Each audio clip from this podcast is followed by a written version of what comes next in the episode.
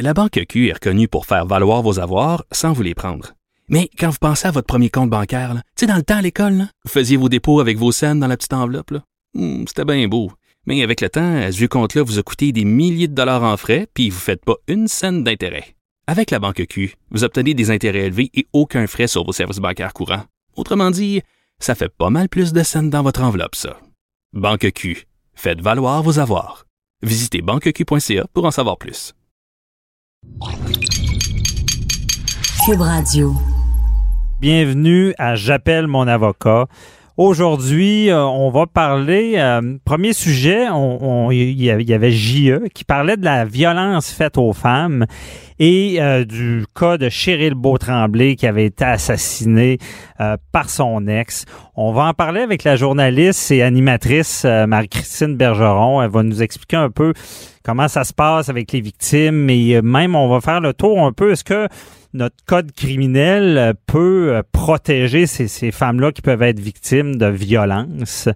Euh, ensuite de ça, ben, un sujet qui a touché beaucoup de gens, c'est euh, quelqu'un qui, qui euh, un homme au départ, qui a euh, fait faire des fellations, imaginez-vous donc, un enfant de trois ans. Cet homme-là est devenu une femme par la suite et il a eu, elle a été reconnue coupable de, de c'est une atrocité, on va le dire, là. Et elle a eu 18 mois de prison. Et là, je pense que n'importe qui se demande pourquoi c'est choquant, 18 mois de prison.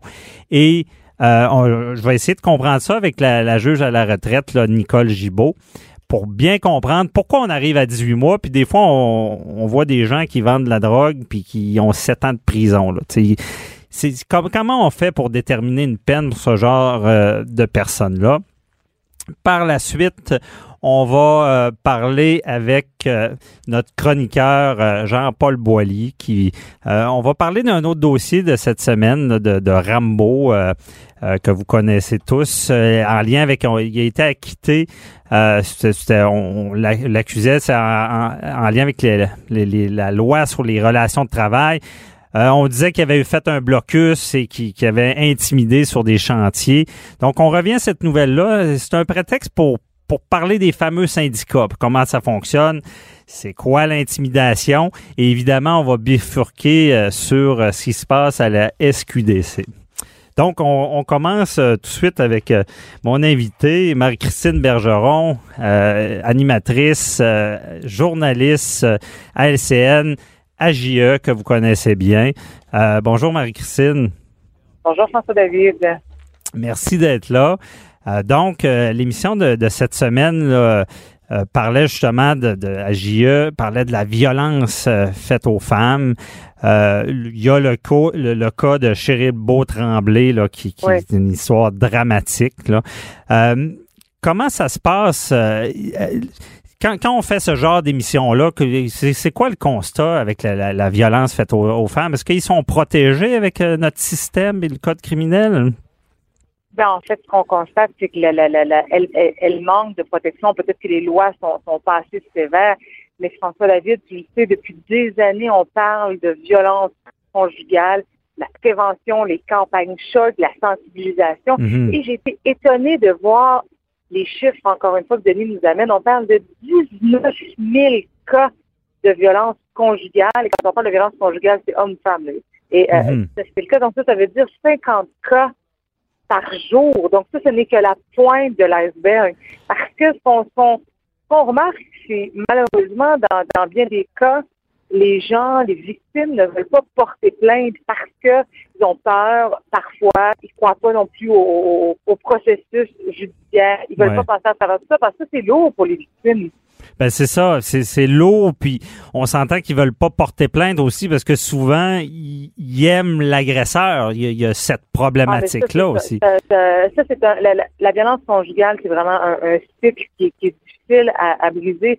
C'est pas comme un autre crime où, exemple, c'est un voie de fait, on, on mhm. déteste l'agresseur qui vient à la maison, qui vient briser notre, notre, notre routine. Mais là, dans, dans ce cas-ci, l'agresseur, le bourreau fait partie du quotidien ben de la victime. Alors, ça devient tellement difficile à briser ce cycle-là parce que, malheureusement, dans, dans, dans, dans, dans bien souvent, ce sont des, manipulateurs, ce sont des, hommes ou même des femmes qui ont un, beau côté. Donc, quand les victimes arrivent parfois pour vouloir venir porter plainte, là, c'est le bon côté qui sort. Alors, ça ben devient, ça devient très, très complexe et c'est un mélange d'émotions, c'est un mélange de... de, de euh, mm-hmm.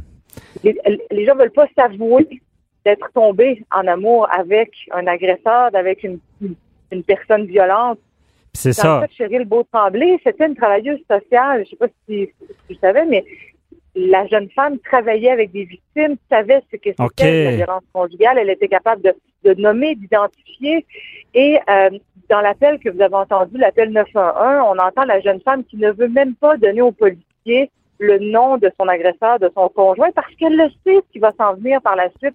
Les représailles. Arrêter. Exactement, exactement. Alors, cette jeune femme-là était travailleuse sociale, savait, connaissait, et malgré tout ça... C'est ça. Malgré ça, elle n'était pas mieux que d'autres. C'est ça, pour détecter tout ça. Là. Oui. Exactement. Et, le pire, c'est qu'elle a appelé, il y a eu un signal de détresse assez flagrant. Elle a composé le 911 une semaine avant. Son conjoint était en état d'ébriété. Euh, euh, on, l'entend en panique. Les policiers sont allés sur place. Les policiers ont dit, bon, ben, euh, on veut te donner de l'aide. Est-ce que tu veux porter plainte? Elle n'a pas pu porter plainte. Ils ont envoyé le, Alexandre Gendron, donc l'accusé, à l'hôtel pour dégriser et il est rentré chez lui une semaine après. La jeune femme est assassinée. Et là, la famille se pose la question pourquoi personne n'est allé revérifier ben, par la suite? Il n'y a pas eu de prévention, même si les, les, les, les victimes ne portent pas plainte. Puis la, question que j'aimerais te poser à, toi, cher avocat, c'est est-ce que la, la, détention préventive, pour toi, ça serait une, une, solution, ça serait pensable dans notre système de justice? Ben, c'est ça, la détention préventive, disons-le, c'est que le, le code criminel n'est pas tant fait pour prévoir. Souvent, il, est fait pour appréhender, condamner. Mm. Puis c'est ça qui est une réflexion à faire. Quand on voit des émissions comme ça, on se pose la question est-ce qu'on est équipé? Parce que souvent, malheureusement, ce qui revient, c'est que les familles vont dire on le savait que ça allait arriver, on le savait que ça allait arriver, et il y avait rien qui pouvait se faire. Et comme on l'a dit plus tôt, si la victime veut protéger son agresseur, on a un problème, surtout en prévention, parce que dans ce domaine-là, on appelle les fameux mandats de paix, les 800, les 810 ou est-ce qu'on c'est ça quelqu'un qui, craint pour sa sécurité peut euh, demander que il peut y avoir un engagement de l'agresseur au lieu qu'il soit accusé de ne pas s'approcher de la personne. Mais à quelque part, est-ce que ça, ça, va, ça va fonctionner? On n'est pas sûr. Même quand euh, l'agresseur est, accusé au criminel, euh, est-ce que comment de fois qu'on a vu des, des, gens rompre leurs conditions et, justement c'est allé jusqu'au meurtre là, c'est mais effectivement dans ce dossier-là, chéri Beau Tremblay, c'est des dossiers comme ça qu'il faut que ça nous rappelle que il n'y a pas tant de protection. Puis il y a tous les droits de la charte. de détenir quelqu'un, ça, ça prend des motifs euh, sérieux. Et des fois, c'est trop ambigu pour euh, réussir à le faire, puis détenir la personne, puis comme dans ce cas-là, euh, il est retourné à, sa maison, puis il l'a assassiné. Mais c'est malheureusement, c'est une histoire qui arrive euh, trop souvent, là. Non, mais dans des cas comme ça, ce qu'on entend souvent le, le, le, des victimes, des intervenants, c'est que les droits des accusés sont plus lourds, plus pesants dans la balance que ceux des victimes? Ben c'est ça. souvent, on se dit déjà, même je pense qu'il y avait un projet là, on parlait de la charte des victimes. C'est ça. Souvent, on, a l'impression que les agresseurs ont beaucoup plus de ressources, même psychologiques, pour passer au travers. sais, Parce que c'est un peu un fléau. Puis on en parlait tout à l'heure. C'est qu'il faut euh, accuser quelqu'un qui, qui qu'on aime des fois, qui est dans notre vie. On se dit en l'accusant, mais notre vie va dérailler à quelque part. Puis d'ailleurs aussi, euh, euh, on sait que même quelqu'un qui a accusé, une fois qu'il est accusé, même s'il retire sa plainte dans ce domaine-là, ben, le procureur euh, de la couronne, souvent, il n'y a pas le choix de continuer quand même pour protéger les victimes. C'est très particulier. Là. Mais je voulais savoir aussi, toi, de, du côté journalistique, tu as à euh, je veux dire, c'est des dossiers qui sont lourds à GIA, on sait. Tu, hmm. côtoies beaucoup de victimes. Euh, qu'est-ce que tu constates des victimes? C'est pourquoi justement ils veulent faire partie d'une émission ou euh, dénoncer ce qu'ils vivent?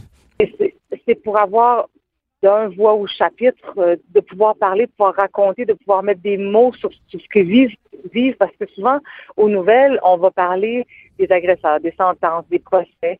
Alors, Mhm. quand eux peuvent justement donner le- le- leur version, souvent c'est des gens qui sont qui sont pas nécessairement euh, euh, bien compris ou exemple quand Ouais. quelqu'un vit une injustice ou quoi que ce soit, un, un crime, euh, les, les les semaines passent, les mois passent, euh, les gens oublient. Alors de, de passer parfois dans, dans, dans des émissions comme ça, que ce soit euh, JE, je fais aussi Histoire en cours, et c'est la même, c'est le dénominateur commun, je te dirais, dans, dans auprès de, de, de plusieurs victimes, c'est de pouvoir dire ma peine, elle existe, je Ouais. souffre, on ne m'a pas écouté, le processus judiciaire c'est long, euh, j'ai pas eu réparation, et souvent les gens veulent justement en parler pour dire justement pour dire bon ben ma peine elle existe, mon deuil il est là, je vis ça au quotidien. Ouais. Euh, euh, euh, C'est peut-être un baume aussi pour eux de- Oui. d'en parler, là, une, une sorte, Ben, une sorte de processus. Oui, oui, oui, c'est clair que ça fait partie. Puis souvent, moi, j'ai- j'ai l'impression que c'est parfois thérapeutique pour eux parce que quand on passe la journée à les écouter, que ce soit des, Mhm. des victimes ou des proches de victimes, ça leur fait du bien d'en parler. Oui. C'est leur réalité parce qu'au quotidien, c'est franchement pas toujours évident, sur des victimes de violences conjugales ou, ou, ou, ou tout autre type de, de victimes. Tu sais, je pense avec toi, tu te rappelles, euh, on avait Oui, rencontré les, parents de Kevin Gratton. Euh, on sait que dans ce cas-ci, finalement, l'accusé a été reconnu coupable, Kevin Gratton, pour faire Oui. une histoire courte. C'était un Mhm. jeune qui était euh, impliqué dans un accident de la route. Pas, lui était au volant avec des amis, et c'est quelqu'un d'autre qui l'a percuté, conduite dangereuse. Oui. Et il est dans un CHSLD, blessé grièvement. Ses parents sont à son chevet depuis cet accident-là. Leur vie, elle est détruite. C'est ça. Non seulement ils ont perdu leur fils, même si leur fils n'est pas décédé, mais ils ont un deuil à faire, le deuil d'un fils en santé. Leur vie n'est plus ce qu'elle était. Alors Mhm. eux, ils ont vécu à travers le processus judiciaire-là pendant pendant des années. Puis quand on les a rencontrés, ils étaient contents de nous parler parce qu'ils voulaient avoir de l'information, des précisions. Tu te rappelles les, Oui.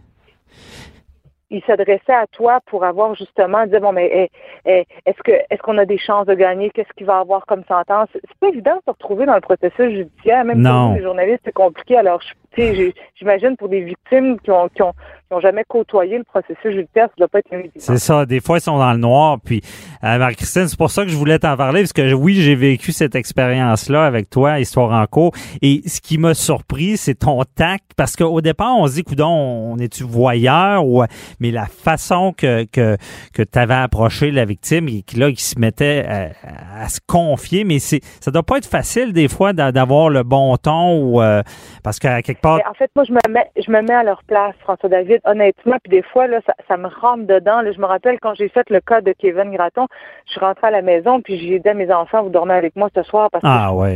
la mère, elle m'avait dit, la mère, elle m'avait dit, puis je pense pas qu'on l'a, c'était euh, hors micro, c'était pas pendant le tournage, mais c'était pendant la journée, elle m'avait dit, la madame, j'aimerais ça l'entendre dire maman, juste Hmm.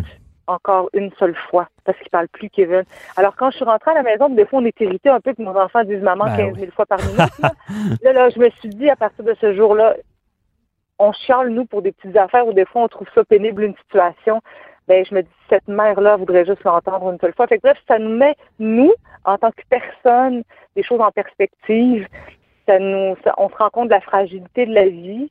Ouais. Moi, j'essaie de me mettre dans, dans la situation de ces gens-là, Ben, c'est ça. comprendre, puis les écouter, puis pas juger. Marie-Christine, euh, c'était vraiment un plaisir de te recevoir puis voir le côté journalistique de tout ça. Merci beaucoup là, et bonne journée. Là. Mais de rien, mon cher. Merci beaucoup à toi. Merci. À bientôt. Maintenant, je vous parle d'une nouvelle qui, d'après moi, a vraiment choqué le commun des mortels. Même quelqu'un qui s'intéresse pas, qui s'intéresse pas à l'actualité juridique voit cette nouvelle-là et se pose des questions. Euh, le, le- le cas, c'est un, un homme euh, qui est accusé de, de s'être fait faire des fellations par un enfant de trois ans. Bon, chose qui, qui importe peu, mais ça fait partie des faits. Cet homme-là devient une femme par la suite. Bon, mais il s'empêche pas que il a commis un geste là, très grave. Un enfant de trois ans lui faire faire des fellations. On s'entend que dans notre société, comme geste grave, là, c'est c'est difficile à battre. C'est, c'est, il faut dénoncer ce genre de geste-là. Il faut donner l'exemple. Il faut faire que ça arrive pas. Parce qu'on le sait, quand un jeune est agressé, euh, les séquelles, ça, ça se répare pas. Je veux dire, il, peut y avoir des séquelles à vie. Je sais que c'est jeune, mais quand même, il y a des séquelles. Ah, on le répète souvent, les tueurs d'armes. Et là, on se rend compte dans ce dossier-là que cette personne-là a 18 mois de prison. 18 mois. Difficile à comprendre. Je veux pas, je veux pas banaliser certains crimes, là, mais tout ce qui est crime contre la personne, de, ça devrait être plus sévère, évidemment. Tout ce qui est crime envers les enfants et contre la personne, encore plus sévère. Pas pour banaliser le vendeur de drogue, mais on s'entend que je pense toujours au cas des, des deux euh, Québécoises en Australie qui, ont, ont écopé de sept ans de prison parce qu'il y avait de la cocaïne dans leur valise c'est un geste qui est grave quand même. Il était naïf, mais 7 ans. Et là, je vois ce genre de, comportement-là, pédophile, et 18 mois. Donc, moi, je, veux essayer de comprendre qui de mieux pour nous expliquer qu'une juge, donc euh, la juge à la retraite Nicole Gibault, qui est avec nous. Bonjour, Nicole. Bonjour, euh, Franco. Désolé euh, pour euh, l'introduction un peu sensationnelle, mais c'est le genre de nouvelles qui choquent. Je sais que c'est, je demande quelque chose de difficile. C'est dur à expliquer, mais comment tu vois ça un peu? Pourquoi 18 mois pour ce genre de crime-là? Là?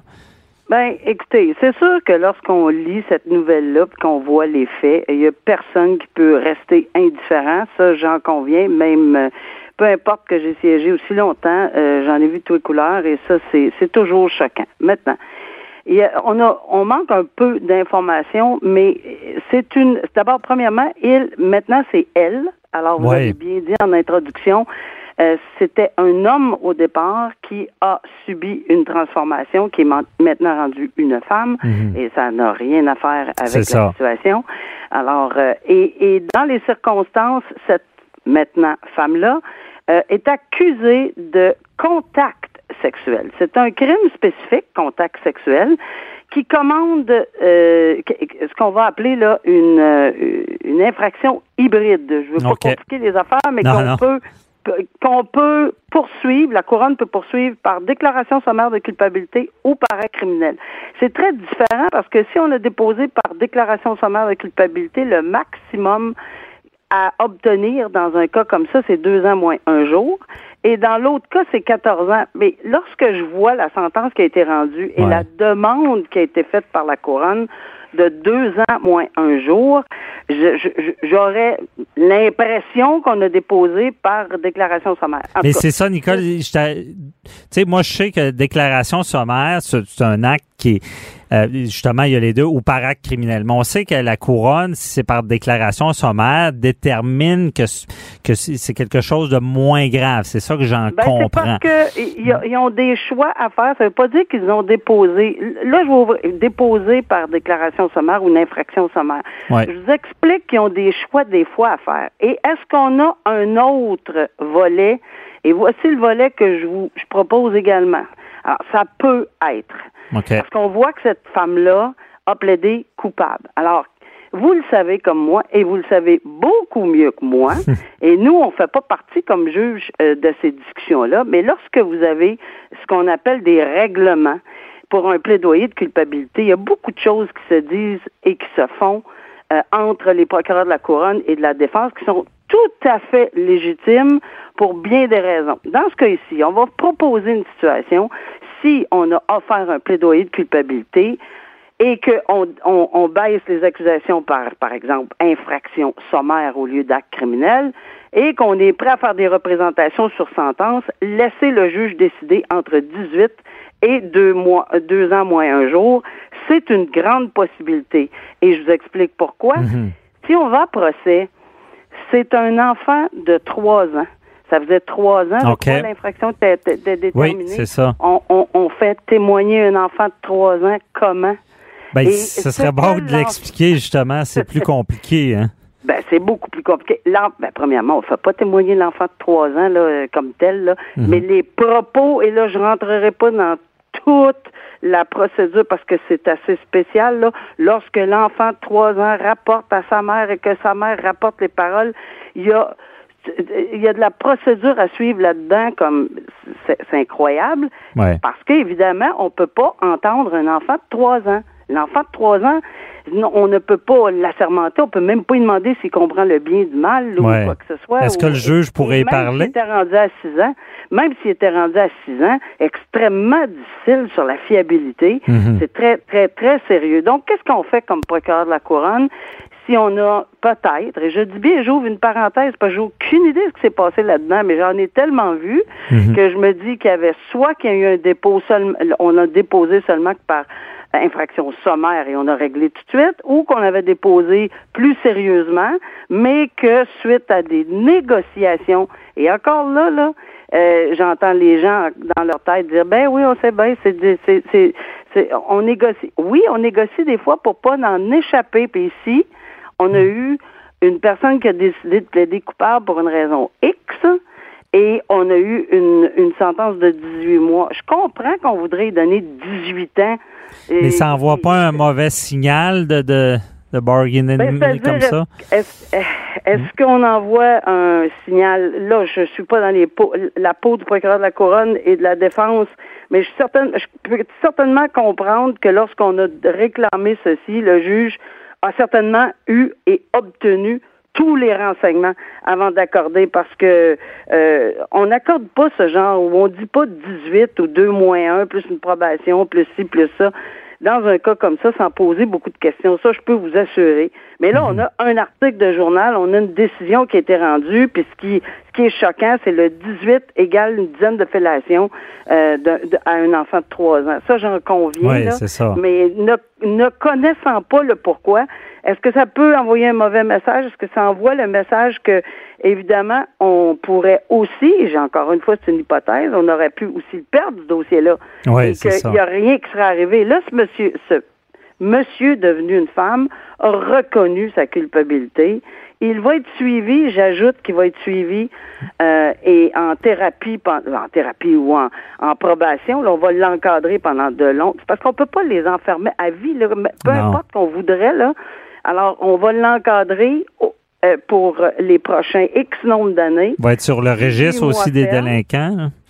Et il va également être euh, sur une, pour une période de 20 ans enregistré pour les, comme délinquant sexuel.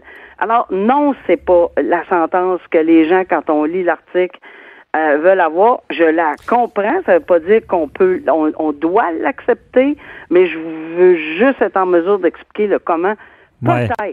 Qu'on en est arrivé à cette situation-là. Mais euh. Nicole, est-ce qu'il n'y a pas un coup de barre à donner sur ce qui est d'agression en- en- envers les jeunes, dans le sens que, bon, on, on sait qu'en droit criminel, là, il y a, il y a les, les, les, décisions. euh, il faut, il faut- le juge est pas si libre dans sa décision. Il doit se fier à la jurisprudence. Ben, Peut-être beaucoup aux gens un peu ça.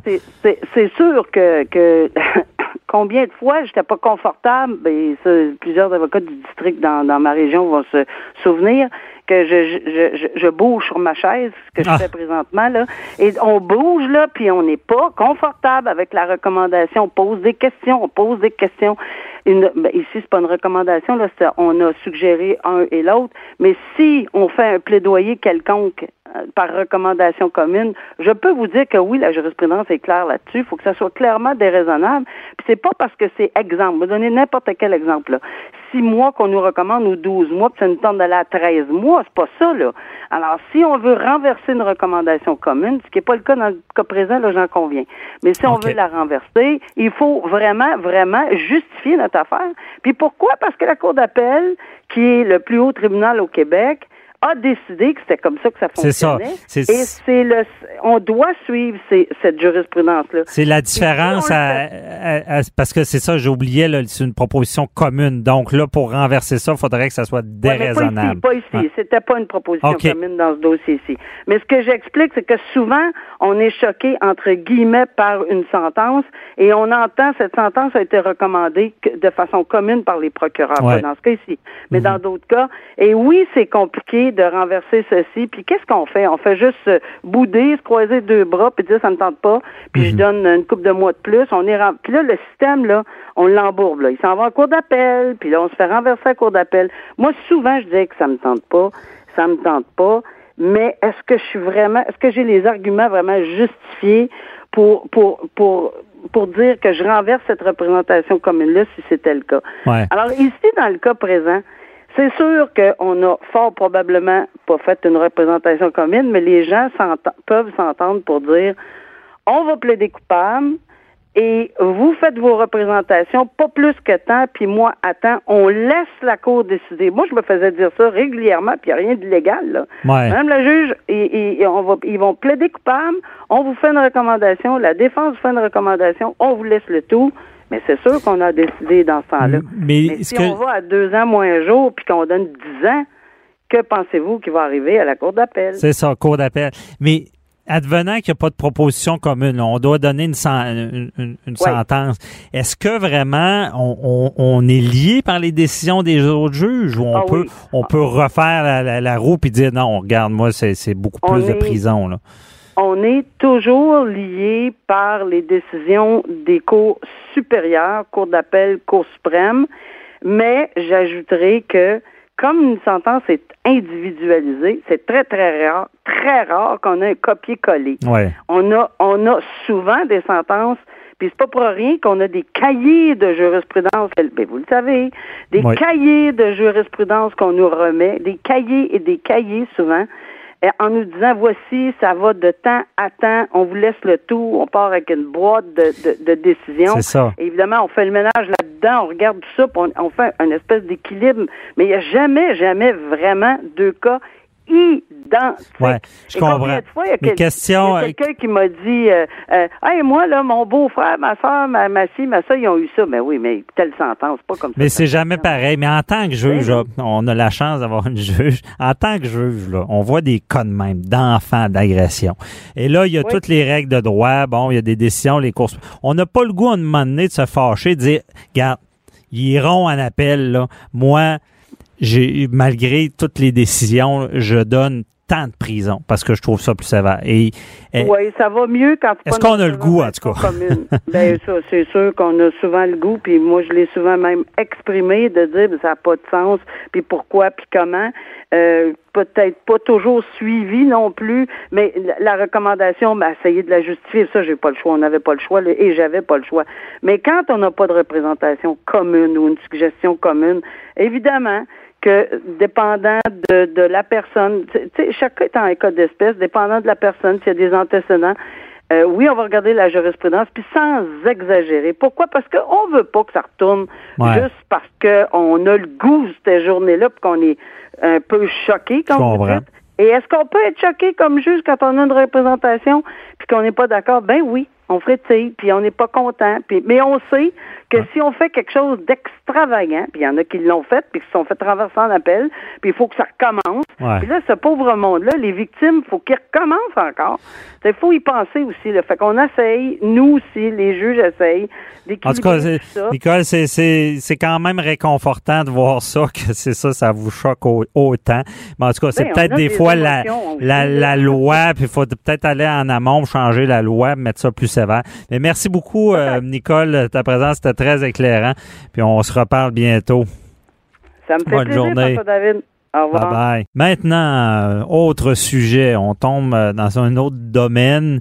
Euh, vous avez vu cette semaine la nouvelle euh, Rambo qui a été acquitté.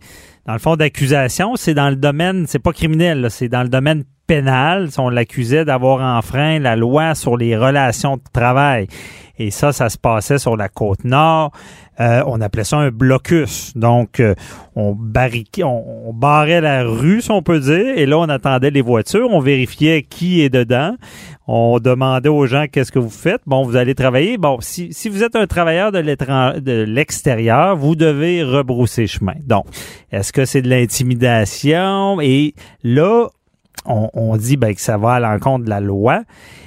Maintenant, il faut savoir qui a fait ça. Bon, justement, Rambo était accusé, mais c'est du pénal, c'est pas criminel, mais comprenez que c'est les mêmes règles de preuve. Il faut euh, arriver puis euh, avoir justement la preuve. Puis dans ce cas-là, on, on- la preuve pour identifier les personnes était défaillante. Ça tenait pas la route, ça avait été recueilli à l'encontre de la charte. Donc, il a été acquitté. Et là, ça nous amène sur le terrain de, de tout ce qui est des, des syndicats, puis on, on, a vu aussi autre nouvelle cette semaine. Euh, la SQDC veut se syndiquer, donc euh, c'est euh, on, on, y va rapidement.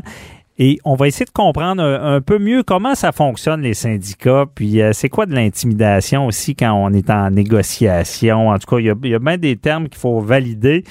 On est avec euh, notre chroniqueur, euh, Maître Jean-Paul Boily, qui est avocat et euh, qui, qui, connaît bien ce domaine-là. bonjour, Maître Boily. Bonjour, Maître François David. Bon matin. Bon matin. Donc, bon, première question. Les syndicats, rapidement, là, tout le monde entend syndicat, syndicat, mais c'est quoi les syndicats? Il y a des grosses filiales, il y a des boutiques. Comment ça fonctionne? En fait, comme dirait Yvon Deschamps, les unions, qu'est-ce que ça donne? Ben, les syndicats, c'est un mal nécessaire dans une société démocratique. D'abord, il y a le code, le code du travail qui permet euh, le, le, le, droit, qui donne le droit aux, aux salariés de s'associer dans une association de salariés qu'on appelle un syndicat. Il y a plusieurs façons de le faire. Euh, il y a plusieurs façons aussi. Vous parliez d'intimidation tout à l'heure euh, et de la SQDC. On a vu là dans les dernières semaines. Écoutez, un syndicat, c'est là pour protéger les employés euh, et faire une négociation collective qu'on appelle pour permettre à des employés qui ont euh, des conditions de travail qui sont peut-être pas adéquates de pouvoir aller chercher des conditions de travail un peu un peu plus euh, correctes. Dans le cadre de la SQDC, écoutez, on était le matin de l'ouverture, on voit des gens, euh, il y a des règles dans le code du travail. On n'ira pas sur chaque article du code, mais il reste qu'il y a des règles qui sont là, qui sont là pour être appliquées. Entre autres, tu peux pas, quand tu veux faire une association de salariés, être sur les lieux du travail pour pour aller vendre le, le, le, parce qu'il faut vendre une carte de membre, il faut payer une carte de membre, il faut être membre d'un syndicat. Et si on a la majorité des membres de, de, des travailleurs dans une unité de négociation, ben on a le, pouvoir d'aller négocier avec l'employeur. Okay. Qu'est-ce qu'est-ce que ça fait? Ben ça fait que euh, tu as des cas, par exemple comme la SQDC, où là ils sont ils ont pas encore commencé à travailler. Il y a des gens qui sont sur le trottoir l'autre côté de la rue. Il y en a qui mesurent un peu plus que six pieds et pèsent 250 livres. Puis là ils vont voir des gens qui viennent pour rentrer sur les lieux de travail, puis Salut mon ami, j'ai une carte de membre pour toi à te vendre 2 dollars. Serais-tu intéressé? Et ils sont quatre ou cinq en arrière avec des gros bras, puis je sais pas s'ils jouent au baseball ou, euh, ou au ballon ballet, mais souvent ils, ont, ils, ont, ils, peuvent être des fois ça peut être intimidant, c'est ce que je veux dire. Donc, mais l'intimidation, c'est pas seulement dans les paroles, si je comprends bien. Ben écoutez, ça veut pas dire que c'est toujours comme ça que ça fonctionne. Vous avez cité le nom de, de monsieur Gauthier, Rambo, celui qu'on appelle affectueusement comme ça là. Euh, mais il, il reste que ça fait fait partie en quelque part. Les gens, lorsque vous êtes euh, nouvellement arrivé dans une nouvelle société, euh, c'est pas en passant, c'est pas la SQDC qui veut euh, se, se, syndiquer, ce sont les salariés hein, qui qui sont qui veulent être représentés par un, un groupement de, de, de, salariée. C'est là qu'on voit les centrales syndicales qui eux, ont de l'argent, ils ont des bras, ils ont du monde, et puis ils décident eux autres éventuellement, ben on va aller prendre un endroit parce que c'est payant pour un syndicat. Il y a des cotisations syndicales qui viennent avec ça. N'oubliez pas, le syndicat, lors d'une première accréditation, ce qu'il veut, c'est d'aller chercher des membres et leur dire, ils leur promettent souvent mer et monde. Et dans, le cas, par exemple, de la SQDC, euh, bon, on parle d'un salaire horaire de 14 dollars l'heure, alors que les SAQ sont payés beaucoup plus cher. Ils vont avoir des, des, des, des comparables à faire, puis ils vont pouvoir leur dire, écoutez, on va aller vous chercher un salaire beaucoup plus élevé, des conditions, des meilleures conditions de travail. On peut pas être contre, contre la vertu, c'est sûr, mais il mhm. reste que tout ça va faire que le prix à la pompe du pot, il va être pas mal plus élevé. Alors, c'est clair que il y a, y, a, y, a, y a, des choses que les gens peuvent faire, les syndicats peuvent faire, mais là, lorsqu'on arrive et qu'on forme une association syndicale, la première journée, ben, posez-vous des questions quant à comment fonctionnent les organisations syndicales. Mais c'était écrit dans le ciel que ça, ça allait arriver, si je comprends bien. Ben, écoutez, ce sont des organismes qui, généralement, euh, on parle de la fonction publique, on parle du parallèle avec euh, la Société des alcools du Québec, euh, ce sont tous des organismes où les, où les employés sont syndiqués. Le syndicat en soi, c'est c'est pas, quelque chose de mauvais. Les gens, les gens se disent gouvernement, euh, société gouvernementale, légale, c'est pas syndiqué en partant, ça? c'est? Non, pas nécessairement. Vous avez plusieurs branches qui sont pas nécessairement syndiquées. Vous avez les employés cadres, par exemple, de l'État, qui vont être qui vont être représentés par un regroupement, effectivement, mais qui vont pas faire partie nécessairement du syndicat, par exemple, des employés qui sont des employés qui ne sont pas font pas partie des, cadres. Bon, il peut avoir un regroupement d'employés, ça peut être un regroupement de cadres. C'est un groupe d'associations de salariés. Mais ce qu'on fait généralement dans un endroit, par exemple, comme une, nouvelle entreprise qui roule, on va essayer de, de, de syndiquer le maximum de personnes qu'on peut. Donc, on va les seuls qu'on va exclure, ce sont les dirigeants, parce que les dirigeants, le droit de, de, de, de direction d'une entreprise, ça, on peut pas l'enlever à l'employeur. Mais ce que le syndicat va tenter de faire dans plusieurs des cas, c'est de dire non, lui, il est peut-être pas cadre, lui, il a, a, un rôle intermédiaire, il a un salaire moindre, il n'y a, pas de, il a pas de, de, fonction de direction, donc il va être membre du syndicat, il va payer sa cotisation, puis il va payer également les, les redevances syndicales à, à mhm. chaque paye.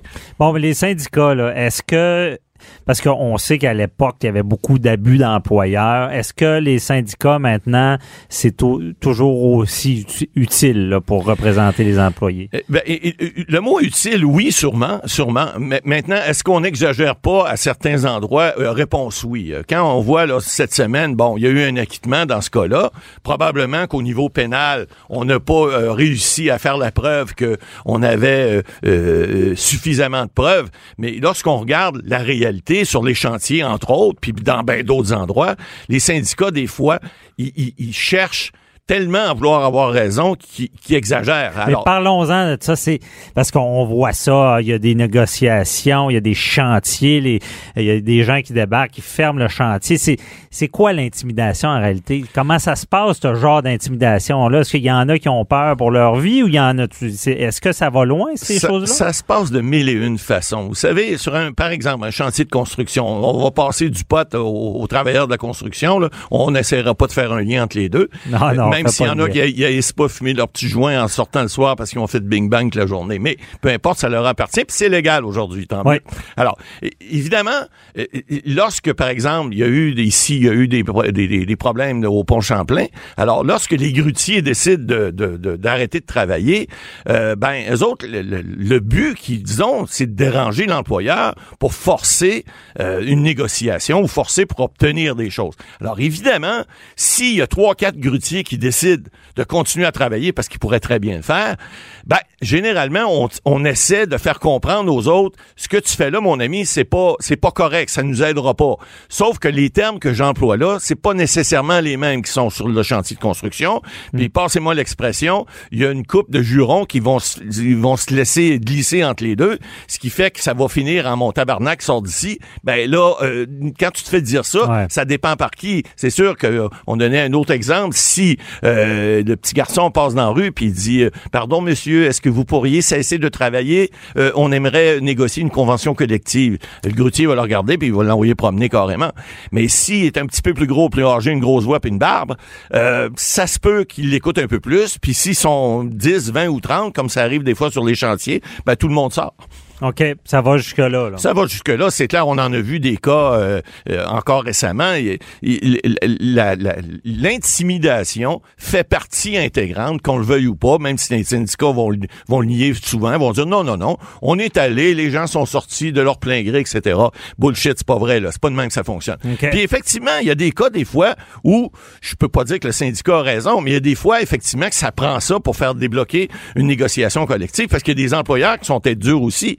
Euh, il y a des regroupements d'employeurs aussi qui peuvent des fois décider non, c'est pas ça qu'on veut, c'est pas ça qu'on fait. Mais en général, soyons honnêtes là, euh, c'est pas nécessairement l'employeur qui exagère de ce côté-là. Je, participe à des tables de négociation et souvent des fois les demandes syndicales sont un peu ça fait partie du jeu de la négociation, sont un peu exagérées. Des fois c'est le patron qui veut rien donner et il y a un équilibre qui se fait dans la négociation, mais il reste que lorsque les moyens de pression se mettent en, se mettent en, branle, ben là, évidemment, le rapport de force n'est plus le même à la table de négociation. Alors, c'est sûr, présentement, vous avez une grève au poste qui est rotative. Alors, c'est certain que si on arrive à la table de négociation, puis l'enjeu majeur, c'est par exemple de livrer des colis, et puis que là, les gens décident non, on livre plus de colis, ben il y a un problème. Alors puis là il y a toute la concurrence que ça peut faire avec FedEx, avec Puro, avec les autres.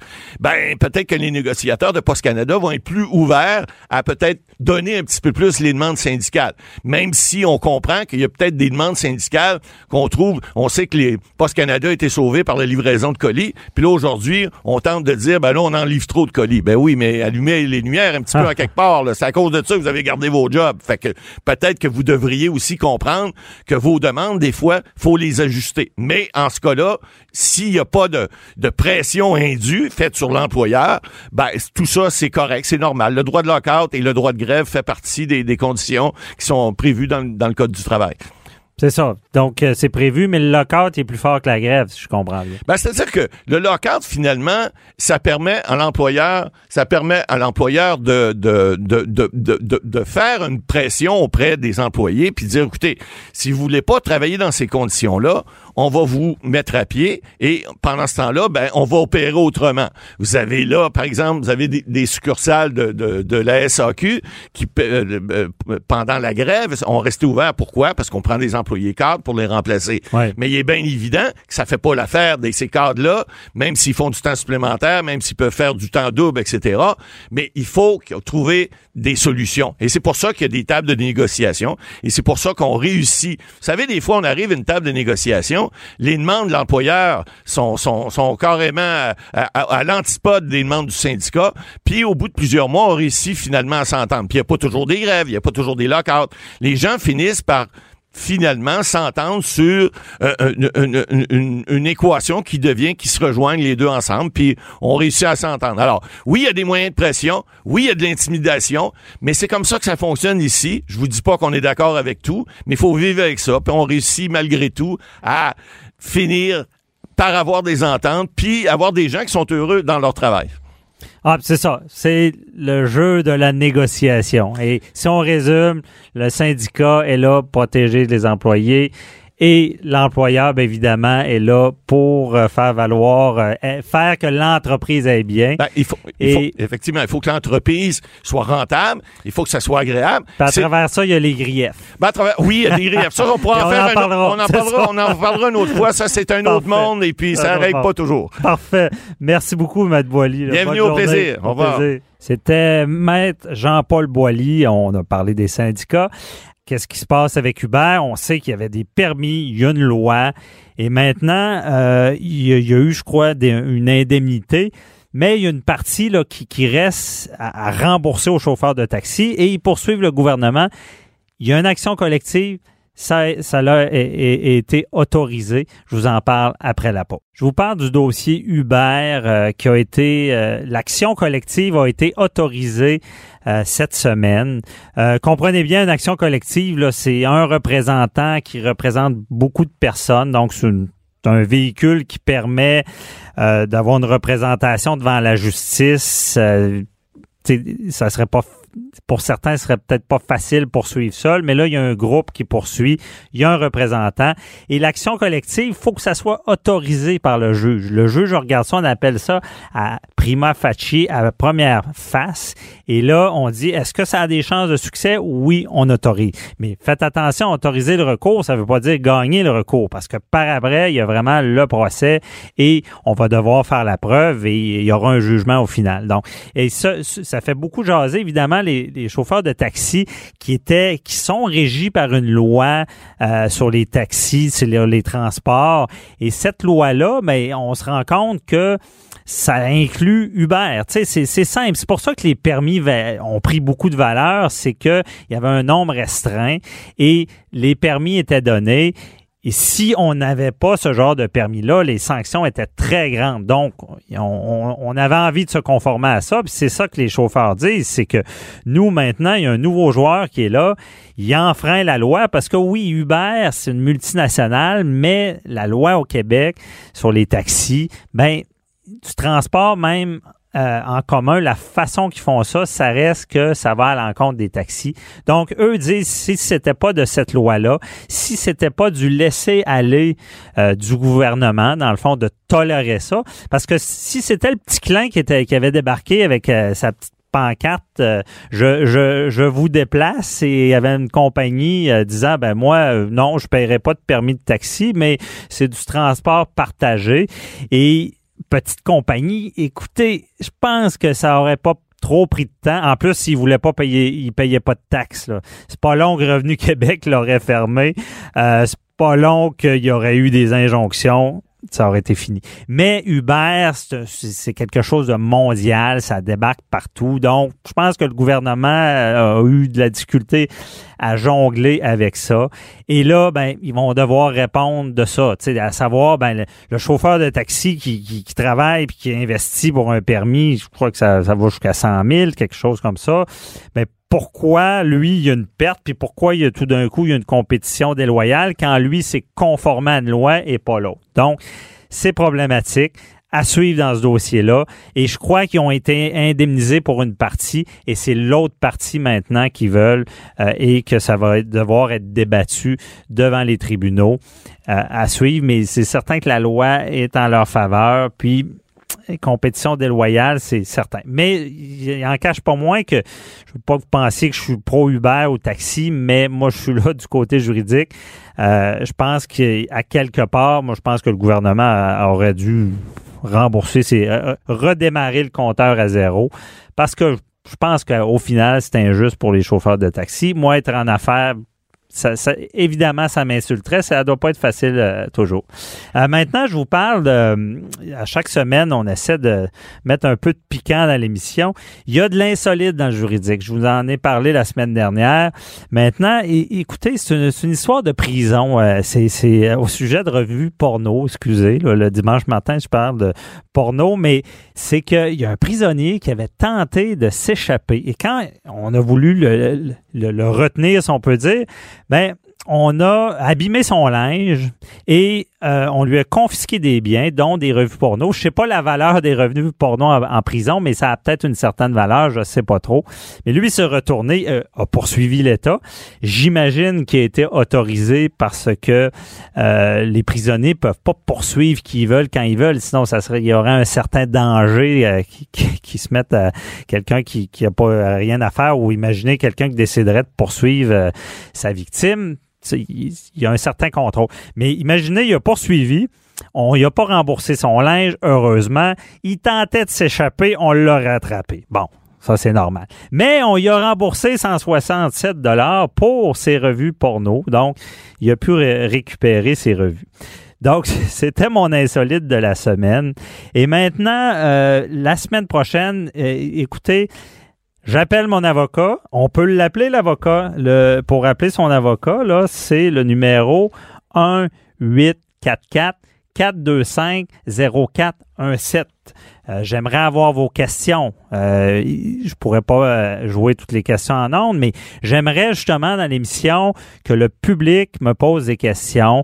Vous avez souvent euh, la meilleure en tête parce que des fois, nous, on est trop dans le judiciaire. Mais non, vous, vous avez la question qui vous touche quotidiennement, qui, qui peut-être ça vous tente pas non plus d'appeler l'avocat qui pourrait peut-être partir le, le si on peut dire. Et euh, des fois, on est intimidé aussi. Mais l'émission est là pour ça. On veut vulgariser le droit. On veut vous permettre de, poser ce genre de questions-là. Et comme je vous dis, on va faire jouer le message en ondes et je vais tenter d'y répondre le mieux euh, que je peux, si on peut dire. À la semaine prochaine.